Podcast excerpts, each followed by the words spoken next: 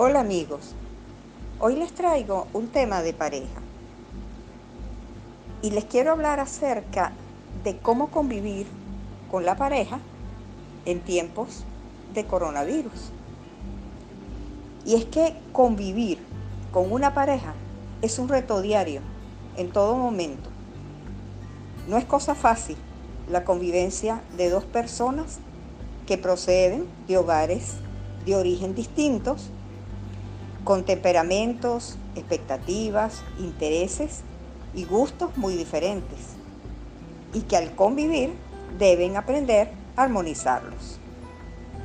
Valores tales como tolerancia, empatía, apoyo mutuo, generosidad, respeto y la comunicación serán los que van a facilitar el compartir juntos en el hogar, para hacer de esto una experiencia hermosa no solo para la pareja, sino para la descendencia que hayan procreado. El confinamiento en el hogar al que estamos hoy por hoy obligados por la pandemia, sin duda alguna va a significar una puesta a prueba a nivel familiar de sus capacidades y fortalezas que como grupo familiar han ido desarrollando a través del tiempo. Y en este sentido, la pareja es la que va a estar en mayor intensidad sometida a prueba en cuanto a convivencia se refiere, tomando en cuenta sus niveles de comunicación y de cuán efectiva ésta sea.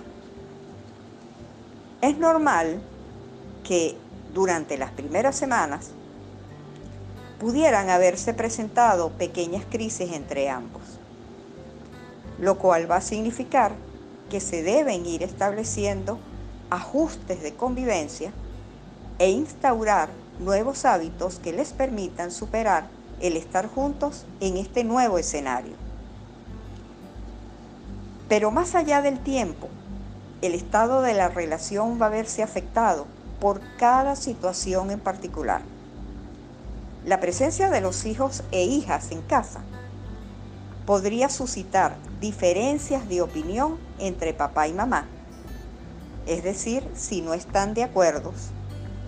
Y si es que previamente no se establecieron de manera clara y consensuada las normas y los límites en el hogar. La distribución de los espacios en casa, por ejemplo, podría también ser motivo de desavenencias, sobre todo si hay hijos e hijas, al no ponerse de acuerdo en cuanto a horarios de utilización, y en este caso me estoy refiriendo al acceso a la computadora, la televisión, la tablet, entre otras cosas, para lo cual será necesario llegar a alianzas o acuerdos que permitan armonizar dichos requerimientos.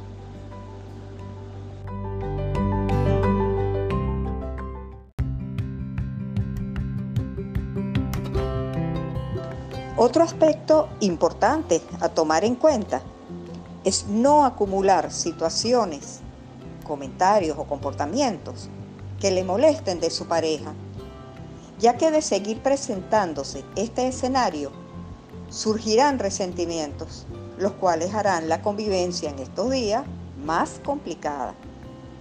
Lo que le moleste de su pareja, lo puede usted expresar a través de una comunicación asertiva, desde el respeto, el amor y la empatía. Exprese no solo lo que le molesta de su pareja, sino cómo se siente cuando ocurre y cómo cree usted que podría solucionarse. Cada miembro de la pareja deberá recordar que constantemente no tienen siempre la razón en todo. A veces deben flexibilizar sus conceptos y ceder un poco. Esto no significa que se traicionen a sí mismos, sino que han de tener en cuenta que cada quien interpreta las situaciones desde sus propios paradigmas, los cuales no son los de su pareja. Por otro lado, Una ventaja es que ahora sí tienen tiempo para hacer las cosas que les agradan. Por ejemplo, dedicarse a la jardinería, practicar ejercicios físicos en casa, bailar. Y si es con su pareja, mucho mejor. Jugar con los hijos e hijas, juegos de mesa, adivinanza, obras de teatro, videos de humor para compartir con toda la familia.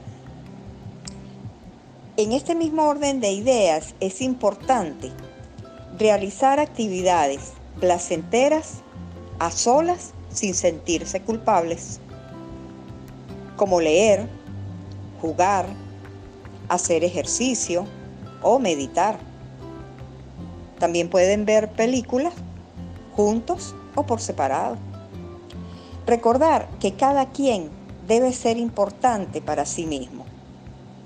Amigos, amigas, para poder amar a los demás, deben amarse y cuidarse primero a ustedes mismos. Aprender a gestionar sus emociones, cambiar sus pensamientos negativos, ya que siempre deberían de ser pensamientos positivos.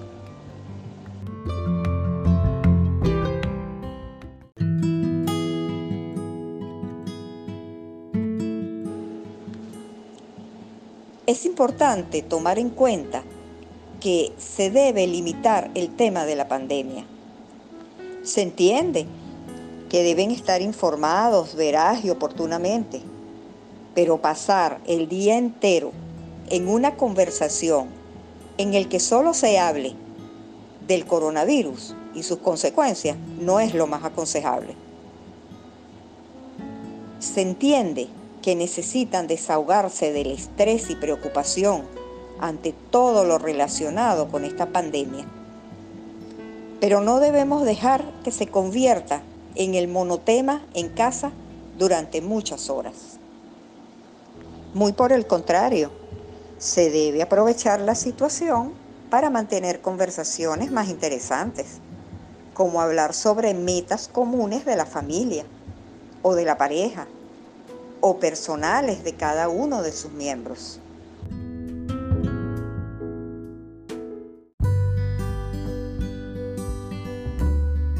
Para concluir, el fin de este conversatorio es darle a las parejas que lo escuchen un marco de referencia en cuanto a las situaciones que se les van presentando en el hogar, en esta coyuntura de cuarentena en las que tienen que compartir las 24 horas del día, saber que no son los únicos en esas circunstancias, que con un poco de esfuerzo y buena voluntad van a poder sortear todos los inconvenientes que se les presenten, para luego salir fortalecidos como pareja, más unidos, mejor comprendidos y más enamorados que nunca. Espero que este conversatorio les sirva para convivir de una mejor manera como pareja. Gracias por su atención. Hasta la próxima.